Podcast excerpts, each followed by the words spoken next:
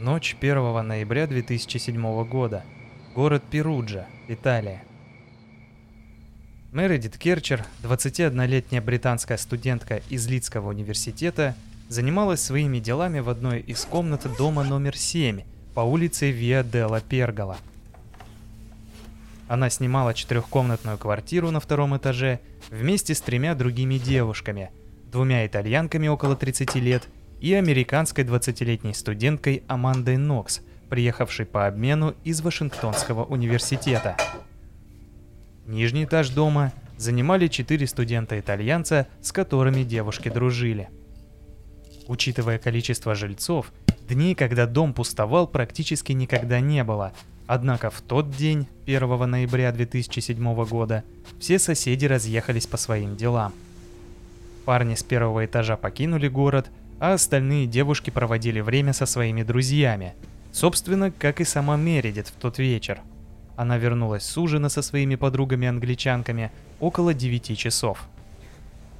В какой-то момент в ее комнату ворвались три человека. Руди Гуэде, с которым ее познакомили соседи снизу, Аманда Нокс и парень соседки, 23-летний Рафаэль Соличита, студент-программист из университета Перуджи. Они набросились на Мередит, Соличита и Нокс стянули с нее джинсы и держали несчастно вырывающуюся жертву в позе на четвереньках, пока Гуэда насиловал ее. Затем Нокс нанесла жертве два удара ножом в шею, вызвав кровотечение, которое и стало причиной смерти. После этого Нокс разбила стекло в одной из комнат, украла 300 евро наличными, две кредитных карты и два мобильных телефона, чтобы имитировать кражу со взломом. На следующий день Нокс и Соличита вызвали полицию и рассказали, что не были в доме, когда все это произошло. Однако их сразу взяли в оборот и заключили под стражу. Чуть позже, 20 ноября 2007 года, Гуэде был задержан в Германии и экстрадирован в Италию, чтобы также предстать перед судом.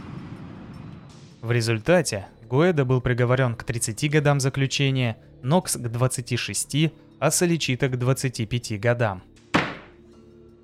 Все звучит довольно складно и понятно, хоть и жутко.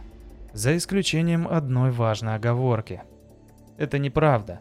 Хотя на какое-то время обвинению и удалось убедить суд в обратном и приговорить невиновных людей к более чем двум десяткам лет за решеткой.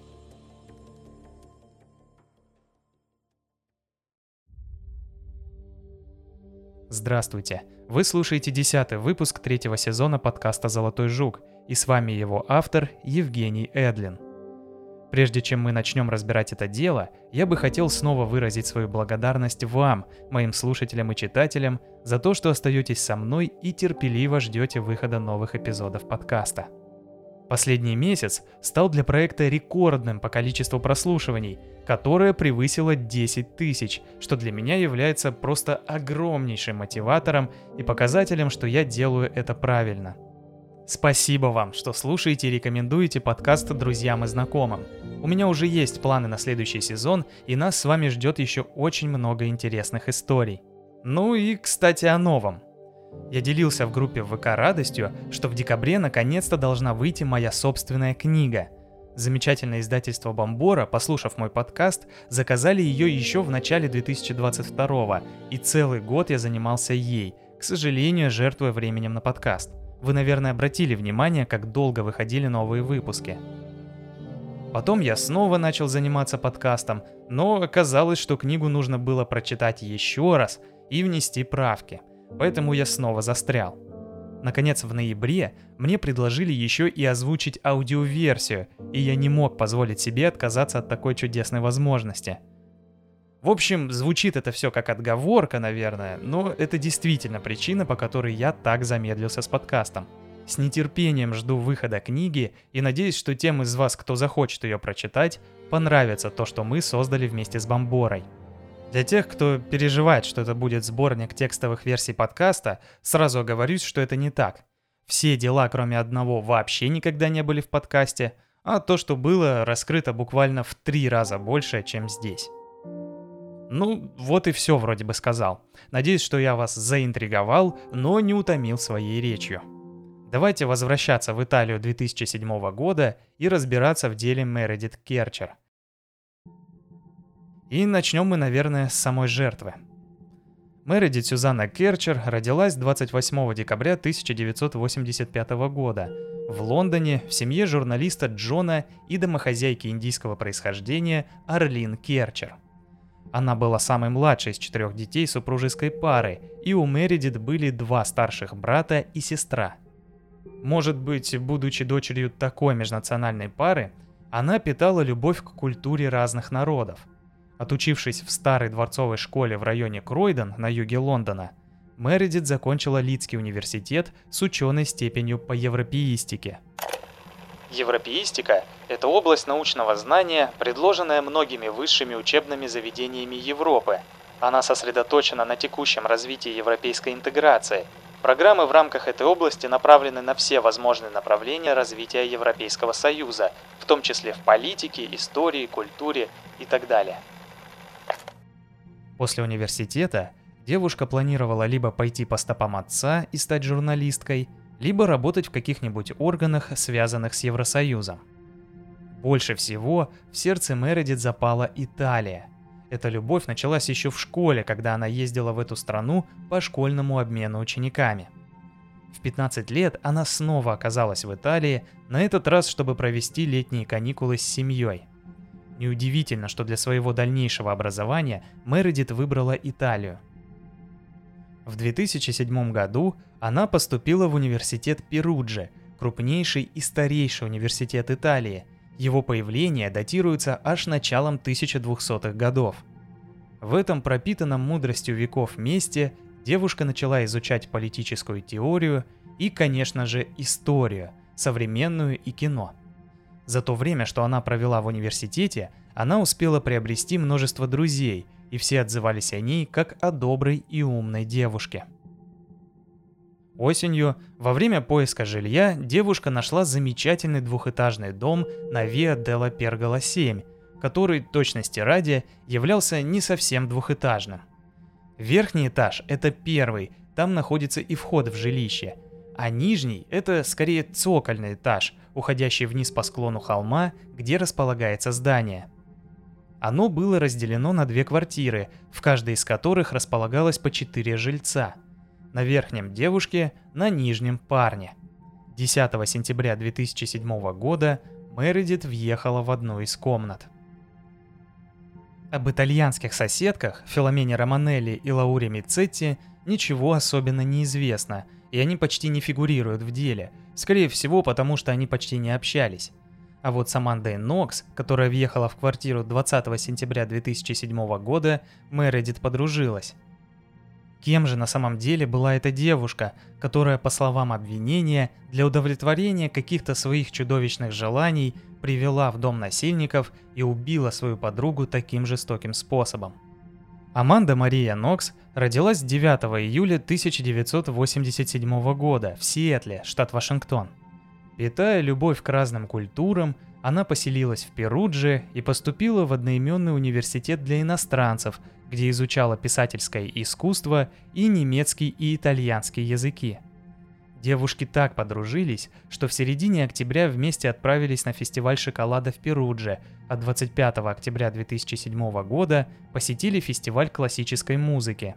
Там Аманда и встретила Рафаэля Соличита – они быстро сблизились и уже встречались на момент убийства Мередит Керчер. Рафаэль Соличита родился 26 марта 1984 года в благополучной итальянской семье, хорошо учился и на тот момент уже заканчивал обучение. К слову, доучился он уже будучи в тюрьме во время долгого следствия. Из всех упомянутых мной людей неизвестным до сих пор остался только один – Руди Гуэда – на момент знакомства с Мередит ему было 20 лет, и познакомились они в середине октября, когда однажды подруги пришли домой около двух часов ночи, а Гуэда был в гостях у их соседей снизу. Они потусовались вместе где-то до 4.30 утра, и девушки пошли к себе. Что же на самом деле произошло в доме номер 7 по улице Виа Делла Пергола – в действительности прямо стопроцентной картины представлено не было. есть версия обвинения, про которую мы отдельно поговорим позже, и набор фактов, которые в целом говорят о том, как было дело. Но подробностей довольно мало. Начнем с вечера 1 ноября 2007 года. Как мы уже знаем, все жители дома разошлись по своим делам. Мэридит ужинала с подругами у одной из них дома и вернулась примерно в 20.45. В это же время, судя по материалам дела, Аманда Нокс была дома у Рафаэля Соличита. Она открыла дверь его другу, когда тот заходил к Рафаэле домой. Аманда проводила время с парнем, готовясь к подработке в местном баре Лечик. В 2018 ее начальник, Патрик Лумумба, написал ей, что посетителей немного и они не нуждаются в ее помощи. В 20.35 девушка ответила сообщением. «Окей, увидимся позже. Хорошего вечера». Так и не дождавшись рабочей смены, Аманда провела ночь с Рафаэле, а утром 2 ноября отправилась домой. Первым, на что обратила внимание девушка, было то, что входная дверь была не заперта, однако все были в курсе, что замок на двери иногда не срабатывал. Пройдя в ванную, которую она делила с Мередит, Аманда заметила небольшие капли крови на коврике на полу и в раковине – не придав этому большое значение, она приняла душ и заглянула в ванную комнату соседок-итальянок, чтобы высушить волосы. Там она обнаружила в унитазе несмытые экскременты. Она решила узнать, дома ли подруга, но комната Мередит была заперта, поэтому Аманда решила, что девушка спит и не хочет, чтобы ее беспокоили. Нокс снова отправилась к своему парню, а чуть позже они уже вместе стояли возле комнаты Керчер – Соличита попробовал открыть ее, но она по-прежнему не поддавалась, и признаков того, что Мередит вообще выходила, не было. Аманда позвонила подруге, но ответа не поступило. Почувствовав неладное, Рафаэль позвонил своей сестре, лейтенанту Карабинеров, и попросил совета. Карабинеры – это один из четырех видов вооруженных сил Италии, наряду с сухопутными войсками, военно-морскими и военно-воздушными силами государства, а также один из четырех видов национальных полицейских сил Италии, наряду с государственной полицией, финансовой гвардией и корпусом тюремной полиции.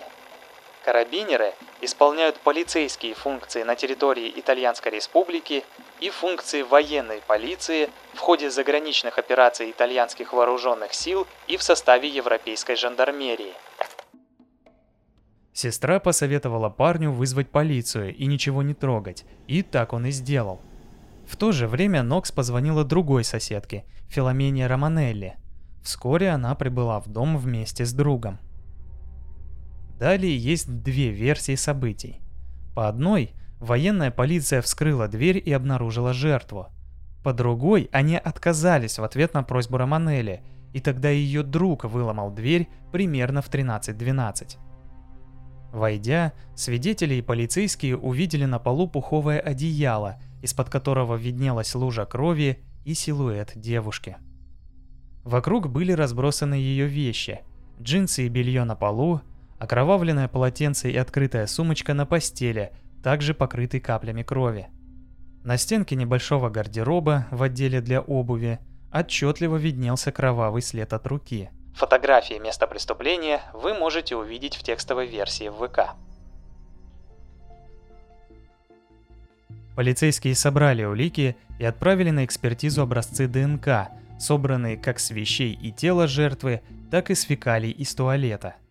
Тело было отправлено судмедэксперту. Доктор Лука Лалли из Института судебной медицины Перуджи насчитал 16 ушибов и 7 порезов – более половины из них находились в области головы. Среди них были две глубокие ножевые раны на шее жертвы. Одна слева глубиной 8 см и достигающая костей, а другая справа глубиной 4 см. Они, судя по всему, и послужили смертельными. Учитывая столь большую разницу в глубине порезов, эксперты пришли к выводу, что возможно использовались два ножа. Об изнасиловании свидетельствовали множественные ушибы в районе влагалища и сфинктера. Исходя из характера травм, было установлено, что прежде чем получить удары ножом, девушка была задушена, потому что ее рот и нос были закрыты.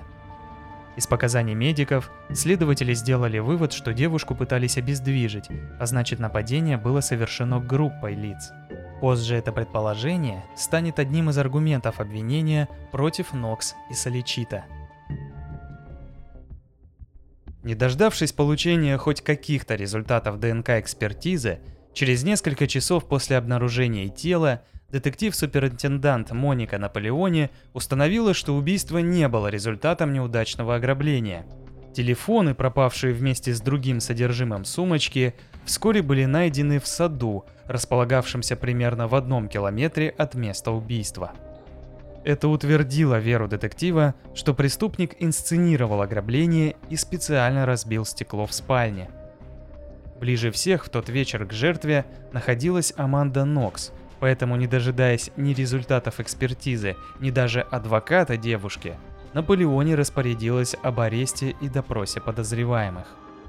Допросы эти, судя по показаниям Нокс спустя некоторое время, не отличались деликатностью.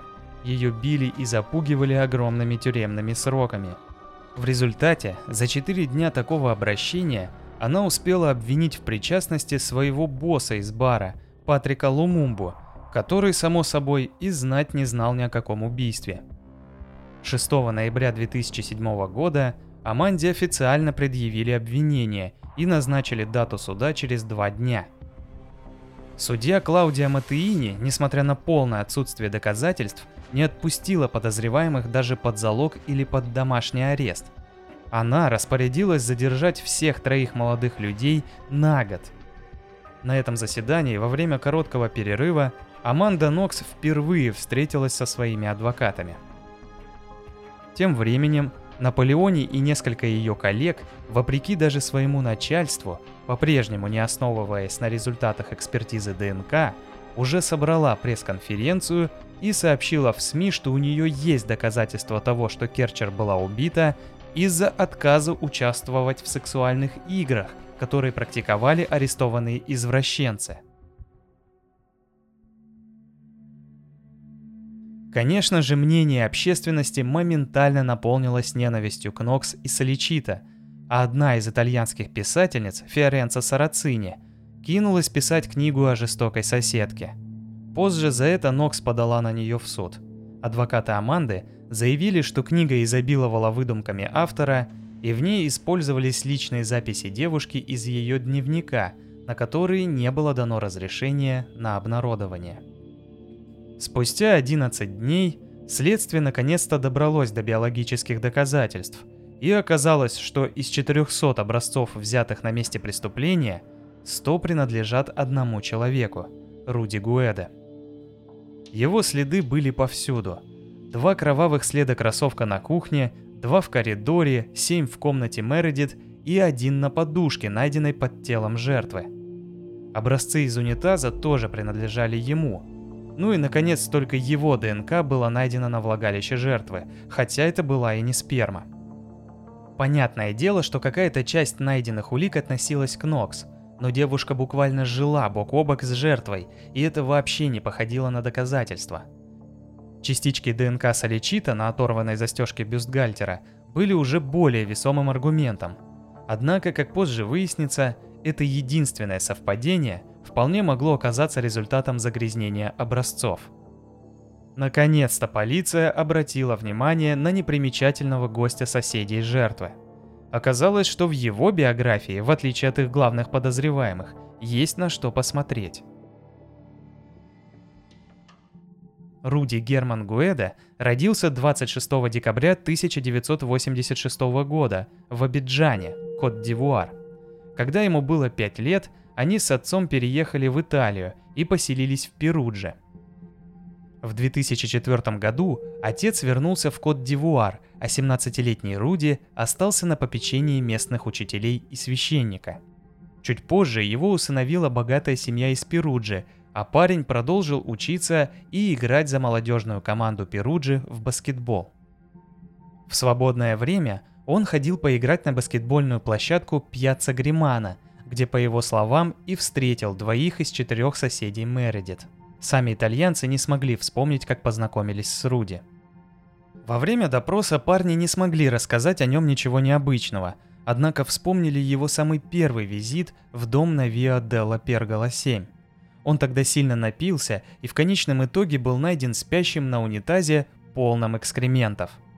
Тогда это, конечно же, выглядело смешно, но при нынешних обстоятельствах заставляло детективов задуматься и проверить его по базе данных. Найти его отпечатки не составило труда. Он по меньшей мере шесть раз попадался на ограбление в Перудже. Почему он до сих пор не был за решеткой, непонятно. Более того, некий Кристиан Трамонтана четыре раза приходил в полицию с заявлением о том, что некий чернокожий парень вломился к нему домой с ножом и украл 5 евро и 3 кредитки. И каждый раз полицейские игнорировали жертву ограбления, даже после того, как Трамонтана назвал имя и фамилию преступника. Почему? Неизвестно. Полиция отпустила Патрика Лумумбу и распорядилась осуществить арест Гуэде, но оказалось, что тут уже пару недель как в Германии. Пришлось добиваться его экстрадиции, и через несколько недель после убийства Гуэде оказался на допросе в полиции. По дороге он успел написать во всех своих соцсетях, что его оклеветали, и он едет домой, чтобы очистить свое имя. Однако история его не выдерживала никакой критики. Гуэда рассказал, что за день до убийства встретился с Мередит в ночном клубе, и они договорились о свидании у нее дома. Однако две студентки, которые были с ним там, сказали, что он разговаривал только с одной девушкой, и у нее были светлые волосы, в то время как Мередит была брюнеткой. Ее фотографию, как и всех остальных фигурантов дела, вы можете посмотреть в группе в ВК. Далее парень утверждал, что девушка сама его впустила около 9 вечера, в то же время в распоряжении следователей были отчеты адвокатов Соличита, где говорилось, что в дом вломились через окно, и возле осколков стекла был обнаружен отпечаток кроссовка Гуэда. Завершил Руди свой рассказ на очень таинственной ноте, но зато дал четкое объяснение, почему в туалете нашли его фекалии.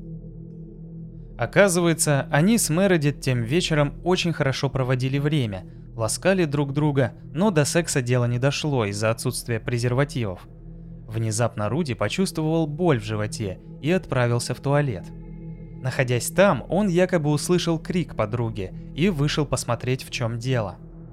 По словам Гуэда, он увидел стоящего над истекающей кровью Мередит неизвестного мужчину.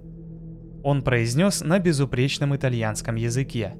«Найден черный человек, найден виновник. Пойдем» а затем сбежал. Гуэде тоже решил ретироваться. Почему он не вызвал полицию, он ответить не мог, но судя по его последним словам, он намекал, что боялся, что его арестуют, потому что он чернокожий. Не смог он объяснить, и откуда взялись кровавые отпечатки его рук на подушке, лежавшей под телом. Также он заявил, что девушка была одета, когда он уходил, а тело было найдено обнаженным. Не было найдено ни одного следа таинственного незнакомца и никаких доказательств присутствия в доме еще хоть кого-нибудь. Но убийца не сдавался. Когда Гуэде понял, что его версия событий вообще не пересекается с вещественными доказательствами, он решил сыграть на репутации соседки жертвы и заявил, что в этот вечер Аманда Нокс была в доме и более того, спорила с Керчер. Для большей весомости Руди добавил, что видел ее и снаружи возле дома. Казалось бы, поверить в эту историю после того, что он наговорил до этого, очень сложно. Но полицейские и судьи города Перуджи, видимо, абсолютно проигнорировали все, что им сказал подозреваемый, и, услышав фамилию Нокс, продолжили строить дело против нее. 25 октября 2008 года Гуэда был признан виновным и приговорен к 30 годам тюремного заключения.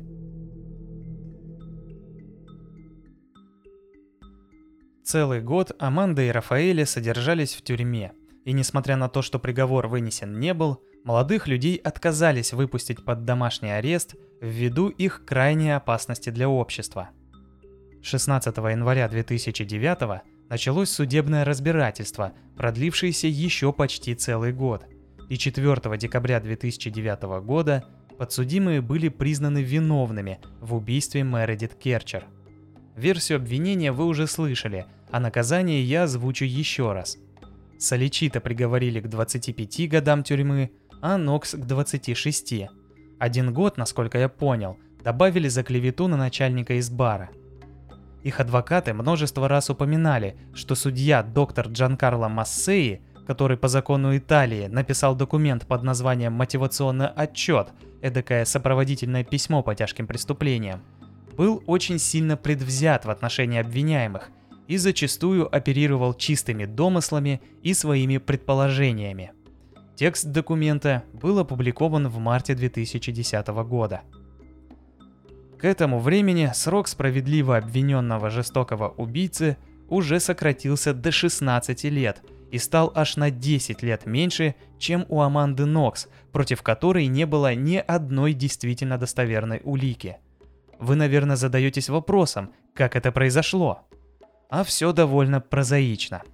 Гуэде, в отличие от Аманды и Рафаэля, сопротивлялся недолго. Он пошел на все возможные сделки, и уже через три недели его срок сократился до 24 лет. А чтобы дело шло быстрее и не разбираться в деталях, суд оставил только самые очевидные улики, которые уже не требовали доказательства, и обвинение уменьшило срок еще на 8 лет. Одной из таких статей, ушедших под сокращение, было обвинение в ограблении. Судья Микеле предположил, что целью не было ограбление, поэтому и судить за него нельзя. Заседание апелляционного суда под председательством Клаудио Протило Хелмана и Массимо Дзанетти начались в ноябре 2010 года. Первым делом они распорядились провести повторную независимую экспертизу спорных образцов ДНК – в их число попала и застежка от бюстгальтера, на которой обнаружились частицы ДНК соличита. Эксперты заявили, что при сборе доказательств было допущено огромное количество нарушений и банальных ошибок. 3 октября 2011 года молодых людей оправдали. В своем отчете судьи апелляционного суда указали не только на халатность сотрудников полиции, собиравших доказательства – но и на то, что допросы велись без адвоката обвиняемой, а также что все ее якобы признания и клевета на Патрика Лумумбу – результат колоссального давления со стороны сотрудников полиции. Из отчета стало известно и про одного свидетеля обвинения, который видел Нокса Соличита в ночь убийства. Им оказался бездомный героиновый наркоман. В отчете доктора Массеи слово «вероятно» фигурировало 39 раз – и при этом ни одного объективного доказательства представлено не было. Несмотря на явно выраженное давление на Аманду, отменять приговор за клевету на Лумумбу не стали. Более того, его увеличили до 3 лет и 11 дней. Видимо, в зачет шли годы, которые молодые люди уже провели в заключении с начала разбирательств, поэтому в 2011 году Нокс покинула Италию и отправилась домой в США. Казалось бы, что на этом история должна была закончиться. Убийца в тюрьме, невиновный на свободе, но нет. Сторона обвинения не могла смириться с поражением и вскоре подала в суд новый запрос с неисследованным до этого образцом – кухонным ножом Рафаэля Соличита, который, по словам прокуроров, тоже был орудием убийства. ДНК жертвы на ноже найдено не было, однако суд по неизвестной причине – все равно вернул обвинительные приговоры обоим молодым людям. Снова потянулся долгий апелляционный процесс, правда на этот раз обвиняемые во время него хотя бы не находились в тюрьме. 27 марта 2015 года Кассационный суд Италии наконец-то поставил точку в этом деле. Судьи постановили, что Аманда и Рафаэли невиновны в убийстве – Однако обвинения в клевете на Лумумбу оставили в силе. Никаких заявлений по поводу многочисленных домыслов и ошибок со стороны суда тогда высказано не было. Однако спустя полгода верховный судья-делегат Дженаро Мараско рассказал общественности мотивы снятия обвинения. Он лишь подтвердил, что следов того, что кто-то из обвиняемых был на месте преступления, попросту нет – так же как и биологических доказательств. Единственным человеком на месте преступления, кроме убитой, был Руди Гуэда. Я была уверена в своей невиновности, и именно эта уверенность придавала мне сил в самые мрачные времена этого испытания. с облегчением сказала Аманда репортерам.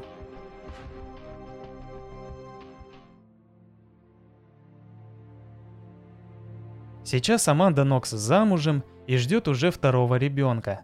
Об этом она объявила буквально недавно, в августе 2023 года. Она и ее муж, Кристофер Робинсон, являются авторами популярного подкаста «Лабиринты», где они ведут беседы с различными людьми, оказавшимися в сложной жизненной ситуации. Очевидно, что ее собственный пример послужил мотивацией, и вместо того, чтобы разрушить ее жизнь, стал началом ее успешной журналистской карьеры. О жизни ее бывшего парня ничего не известно, зато есть информация об убийце. Он вел себя в тюрьме идеально, иначе никак невозможно объяснить, что уже в 2016 году, всего через год после закрытия дела Нокс и Соличита, ему дали отпуск от тюрьмы на 36 часов. Но, видимо, этого было недостаточно, и в 2021 году Руди Гуэде был досрочно освобожден, не отбыв даже свой сильно урезанный 16-летний срок. Франческо Мореско, адвокат семьи Керчер, заявил. «Это будет еще один аспект, который мне нужно объяснить семье Мередит. Каждый раз это еще больше продлевает их невыразимые страдания». Конечно же, он имел в виду каждое сокращение срока заключения убийцы. Мои первые мысли связаны с семьей Мередит Керчер, которой пришлось столкнуться с этим болезненным делом. Заявил итальянской прессе адвокат Гуэде Фабрицио Баларини, добавив, что он очень доволен перевоспитанием Гуэде.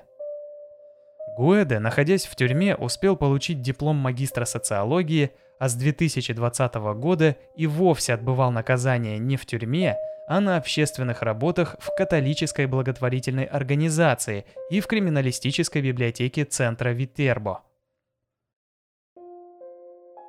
Клаудо Мариане, который преподает в криминологическом центре, сказал прессе, что Гуэде сейчас просто хочет, чтобы его забыли. Больше нечего добавить к этой истории, кроме того факта, что жизнь молодой английской девушки была оборвана, и от ее семьи мы можем узнать о великом достоинстве и ценности молчания», — сказал Мариане. Рафаэле Соличита тоже прокомментировал освобождение Гуэде. «Мы с Амандой рисковали быть осужденными за то, чего не совершали из-за его лжи. Мне просто жаль, что никогда не сожалел о том, что сделал, убив ту бедную девушку. На основе этого дела в 2011 году выпустили телевизионный фильм «История Аманды Нокс», а в 2014 году по мотивам сняли художественный фильм «Лицо ангела». Напоследок хочу задать вам вопрос. Верите ли вы, что ежедневный труд и хорошее поведение во время отбывания срока сделает из грабителя, жестокого убийцы и насильника другого человека, того, кто не будет больше совершать преступления. Лично я не могу этого сделать. По опыту разбора других преступлений и преступников, я вижу, что одно дело это когда убийцы проводят в тюрьме несколько десятилетий и выходят в возрасте, когда уже никому не могут навредить чисто физически.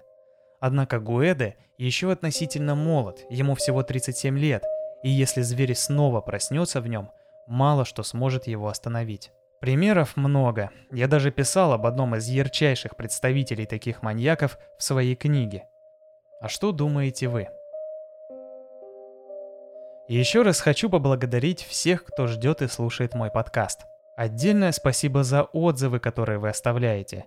Я регулярно их читаю, и это заряжает мотивацией продолжать этим заниматься, несмотря на дефицит времени. Посмотреть фотографии этого выпуска вы, как всегда, можете в текстовой версии в ВК. Спасибо за внимание и до встречи в заключительном выпуске третьего сезона подкаста «Золотой жук».